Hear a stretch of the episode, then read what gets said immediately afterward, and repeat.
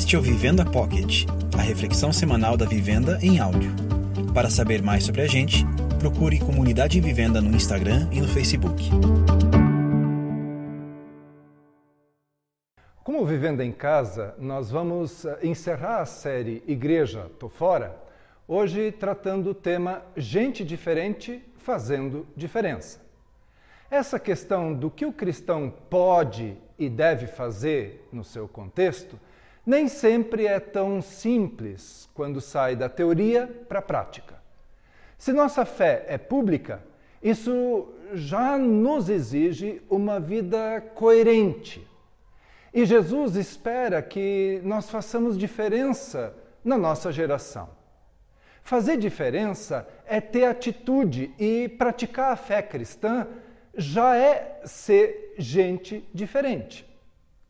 Seja no exercício da profissão, nos relacionamentos pessoais, nos relacionamentos uh, familiares, uh, com amigos e até desconhecidos, o cristão foi convocado para ser sal da terra e luz do mundo, como forma de exaltar a Deus.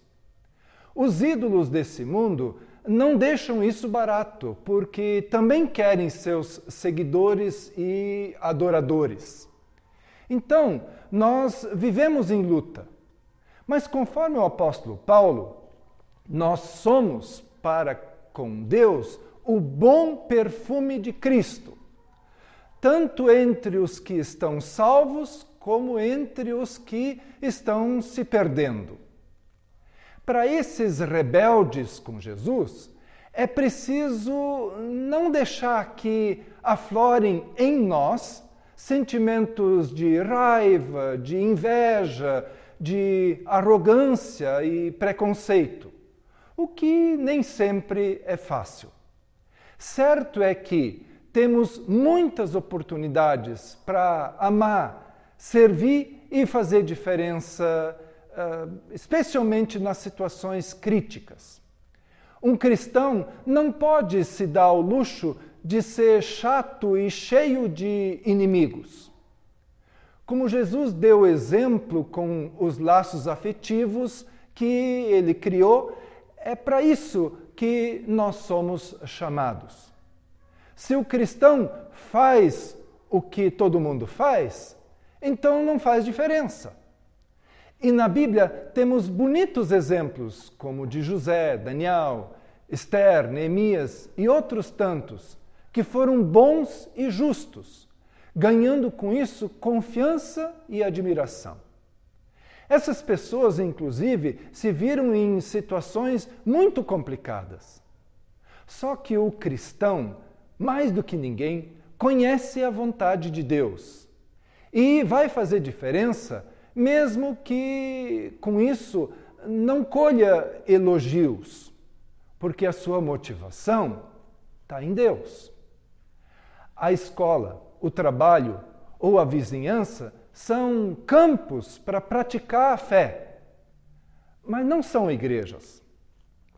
Jesus mesmo é quem disse: Permitam-me dizer por que vocês estão aqui. Vocês estão aqui para ser o sal que traz o sabor divino à terra. Se perderem a capacidade de salgar, como as pessoas poderão sentir o tempero da vida dedicada a Deus? Vocês não terão mais utilidade e acabarão no lixo. Como fazer isso na prática? Estando entre as pessoas e não se afastando delas. O sal, se não estiver no meio da comida, não consegue salgá-la. Da mesma forma que, na outra analogia de Jesus, a lâmpada escondida num armário não pode iluminar o ambiente. Se queremos ser sal, temos que salgar com a radicalidade e com as características do sal mas com a quantidade adequada para não estragar o tempero. Nós não precisamos atropelar nada e ninguém. A estratégia mais adequada já foi ensinada por Jesus. Ele disse: Assim, brilhe a luz de vocês diante dos homens, para que vejam as suas boas obras e glorifiquem ao Pai de vocês, que está nos céus. Paulo exortou aos cristãos de Filipos assim: façam tudo pronta e alegremente. Nada de brigas ou apelações. Apresentem-se imaculados para o mundo, como um sopro de ar fresco nessa sociedade poluída.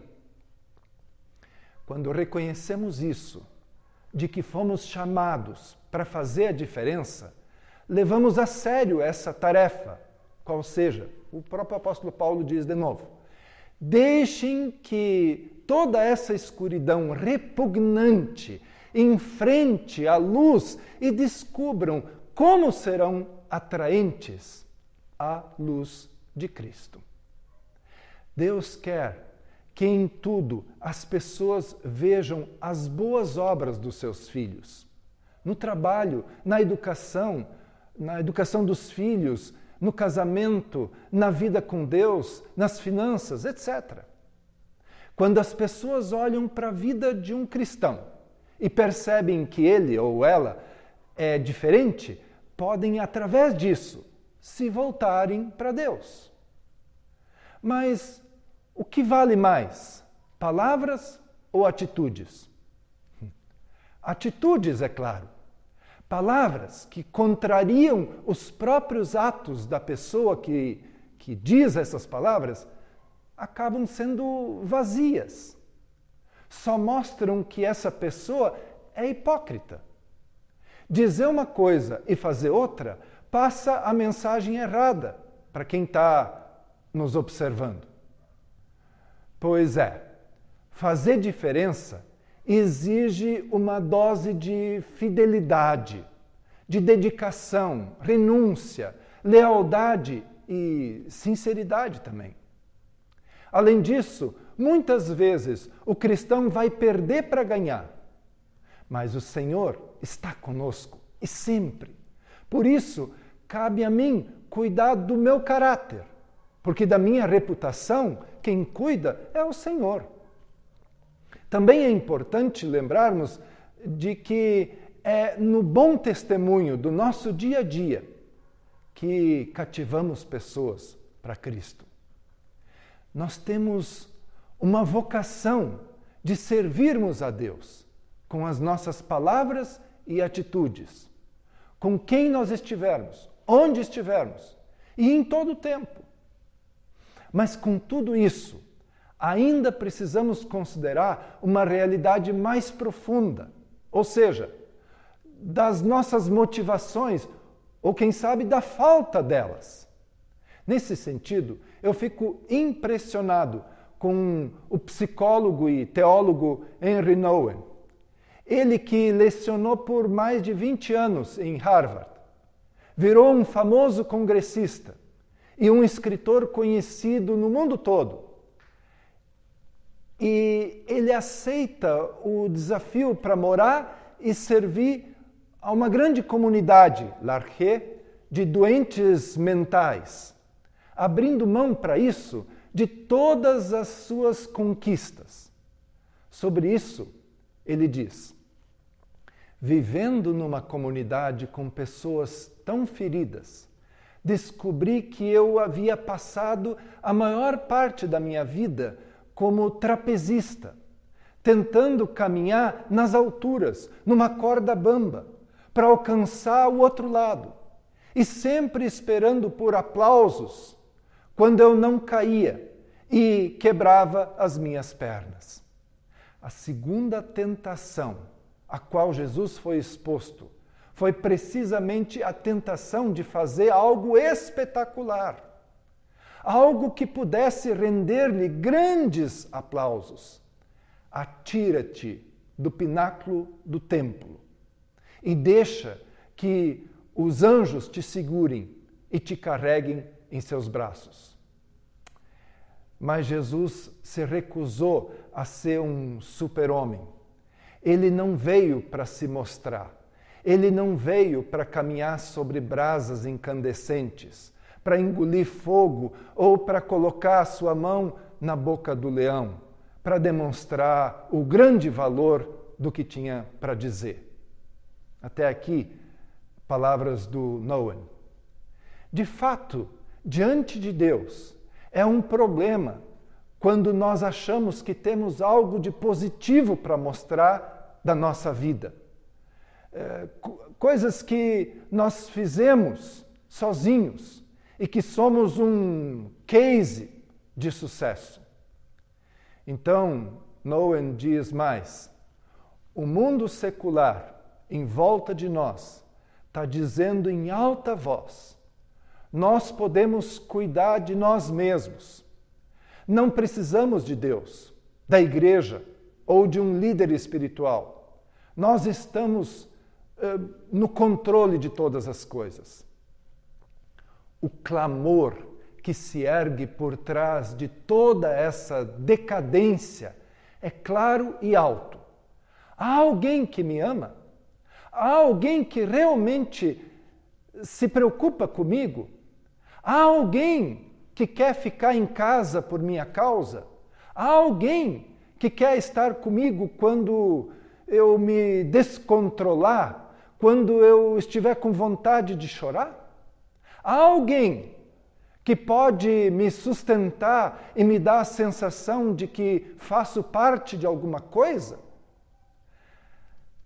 A pergunta é clara e a resposta está no nosso coração e na nossa boca. Daí eu concluo com o questionamento de Noah. Como alguém pode dar a, a sua vida por pessoas, se ele mesmo não se abre para um profundo relacionamento pessoal com elas. Dar a sua vida significa oferecer a sua própria fé e dúvida, esperança e desespero, alegria e tristeza, coragem e medo para que os outros encontrem assim formas de entrar em contato com o Senhor da vida.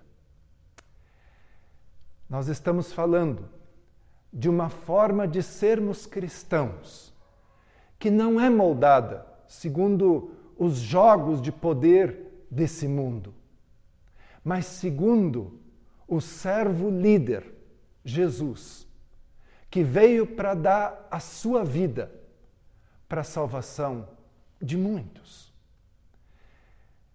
E que assim seja contigo e com todos nós.